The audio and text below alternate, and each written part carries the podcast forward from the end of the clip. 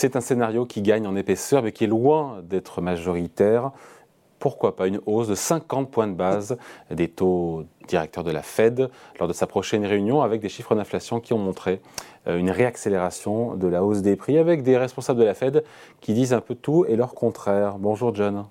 Bonjour David. John Plassard pour la Banque Mirabeau. On a un des responsables de la Fed dont le nom m'échappe, mais qui s'est dit ouvert pour le coup à une hausse des taux de 50 points de base, un demi-point de pourcentage lors de la prochaine réunion de la Fed euh, du 22 mars. On a Raphaël Bostic, je crois que c'est la Fed d'Atlanta, qui dit plutôt être sur des hausses plus régulières mais plus faibles de 25 points de base. Il y a débat aujourd'hui au sein de la Fed. Est-ce qu'elle peut oser, même si les marchés globalement attendent plutôt 25 points de base largement majoritairement?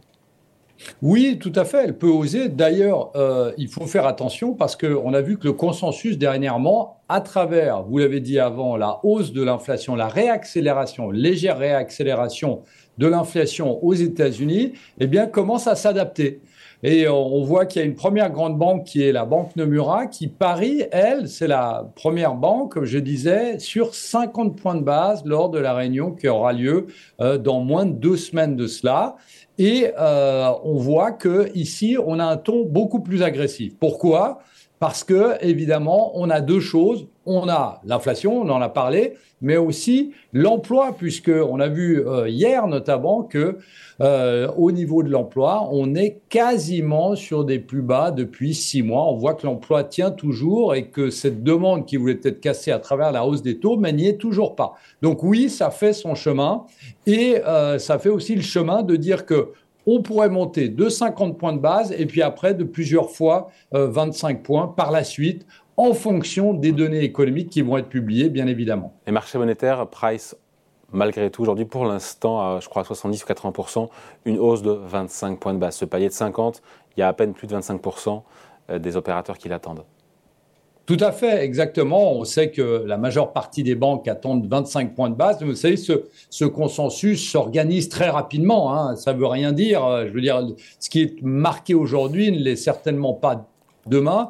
Et on va voir que, en fonction des discours des banquiers centraux, vous l'avez dit, des responsables de la Réserve fédérale américaine, des gens qui vont avoir un discours toujours au quiche et aussi des données euh, qui vont nous être apportées par diverses études. D'ailleurs, on pourra en parler peut-être après. Il y a une étude qui dit qu'il faudrait que les, taux montent beaucoup plus haut. Eh bien, on est dans une situation où ce consensus peut s'adapter et ces 25% aujourd'hui qui pressent les, les 25%, euh, les, les 25 euh, points de base de hausse, eh bien, peuvent rapidement s'adapter.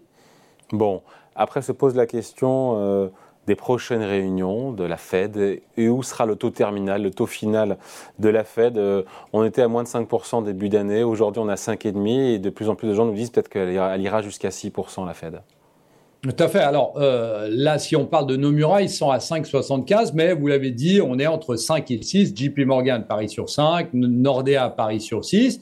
Et en fait, on est euh, dans une situation où en fait le calcul est assez simple, entre guillemets on sait que théoriquement, lorsque vous montez les taux, il y a un aspect négatif. Hein. ça affecte la croissance future des bénéfices des entreprises américaines. Ça, c'est la première des choses. La deuxième chose, c'est que lorsque vous montez les taux d'intérêt, eh bien, les obligations et puis d'autres véhicules d'actifs ont des rendements plus intéressants que euh, les actions. Et donc, c'est ça, en fait, l'idée de base, l'idée théorique. Mais ici, Évidemment, on n'y est pas encore. Pourquoi? Pour la simple et bonne raison qu'on voit qu'actuellement, la hausse de taux qui était l'année passée la plus rapide de tous les temps sur le laps de temps euh, euh, écoulé l'année passée, eh bien, n'a pas réellement eu les effets escomptés, puisqu'on l'a dit, l'inflation repart à la hausse, le taux de chômage aux États-Unis, c'est le plein emploi, donc c'est les deux mandats de la Fed. Et donc, vous avez euh, notamment une étude qui a été publiée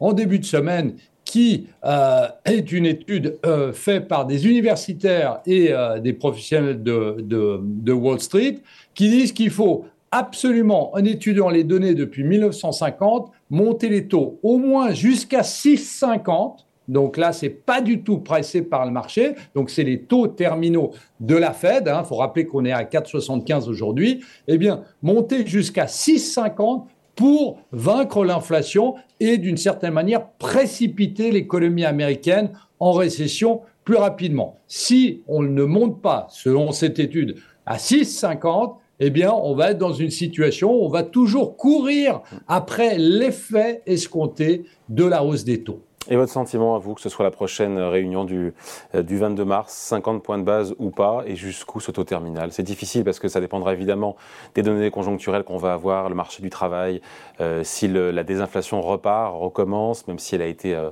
stoppée sur un mois ou deux. Alors, il y a une chose qu'il faut regarder. Vous avez une chose à la, première des choses à regarder, c'est le rendement à deux ans. On sait que le rendement des trésoreries à deux ans, eh bien, si vous les prenez depuis 1982, les taux de la Fed n'ont jamais été plus élevés que les rendements à deux ans. Alors aujourd'hui, on est à 4,88, donc on est légèrement au-dessus des taux, mais évidemment, on va remonter. Donc mon estimation, c'est que lors de la prochaine réunion, on va monter de 25 points de base, mais que on va continuer à monter les taux jusqu'à 5,25 et ou 5,50. Évidemment, en fonction des données économiques. La question selon moi, qui est la plus importante, c'est de savoir quand il y a le pivot. Et vous savez, euh, David, que jusqu'à la semaine passée, avant la publication de ce fameux chiffre de l'inflation, eh bien, le consensus pariait sur une baisse de taux cette année. Alors, il faut oublier totalement la baisse de taux et penser que à partir de mars, potentiellement mars de l'année prochaine, c'est là où on aurait ce fameux pivot. Donc, qu'est-ce que ça veut dire concrètement?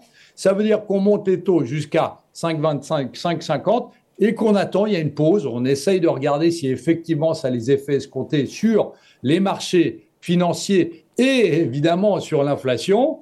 Et euh, c'est là où on détermine s'il y a le taux pivot en début d'année prochaine, en mars en l'occurrence. Bon, on finit là-dessus, mais après, moi, là où je m'interroge, euh, John, c'est de savoir si, avec des taux terminaux de la Fed à 5,5%, euh, est-ce que c'est compatible avec une bourse qui continue de monter? Je, m'interroge. c'est une très bonne question, mais ma réponse est oui. pourquoi? Parce que si vous indiquez au marché clairement que vous montez les taux jusqu'à 6, ils vont savoir que le marché veut une feuille de route.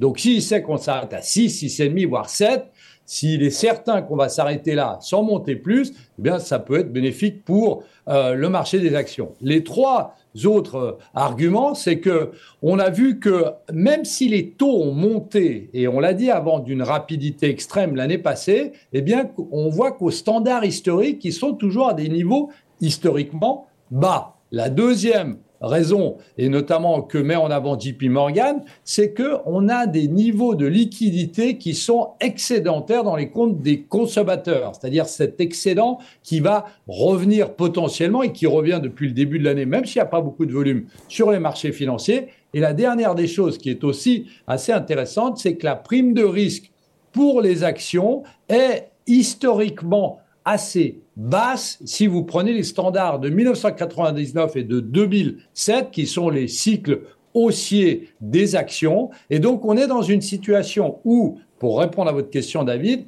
si les taux sont montés à 6, le marché peut toujours continuer à monter. Alors, n'oublions pas de dire que sur le court terme, on estime toujours qu'on va avoir une consolidation. Pourquoi? Parce qu'il y a ce différentiel dont on parlait avant, ce différentiel de consensus qui parie toujours sur une Fed qui est deviche et de l'autre côté, on a un discours quand même plus hawkish, faucon de la Fed qui va nous amener à 5,25, 5,50 et pourquoi pas 6 si les données économiques eh bien, euh, nous montrent une réaccélération de l'inflation?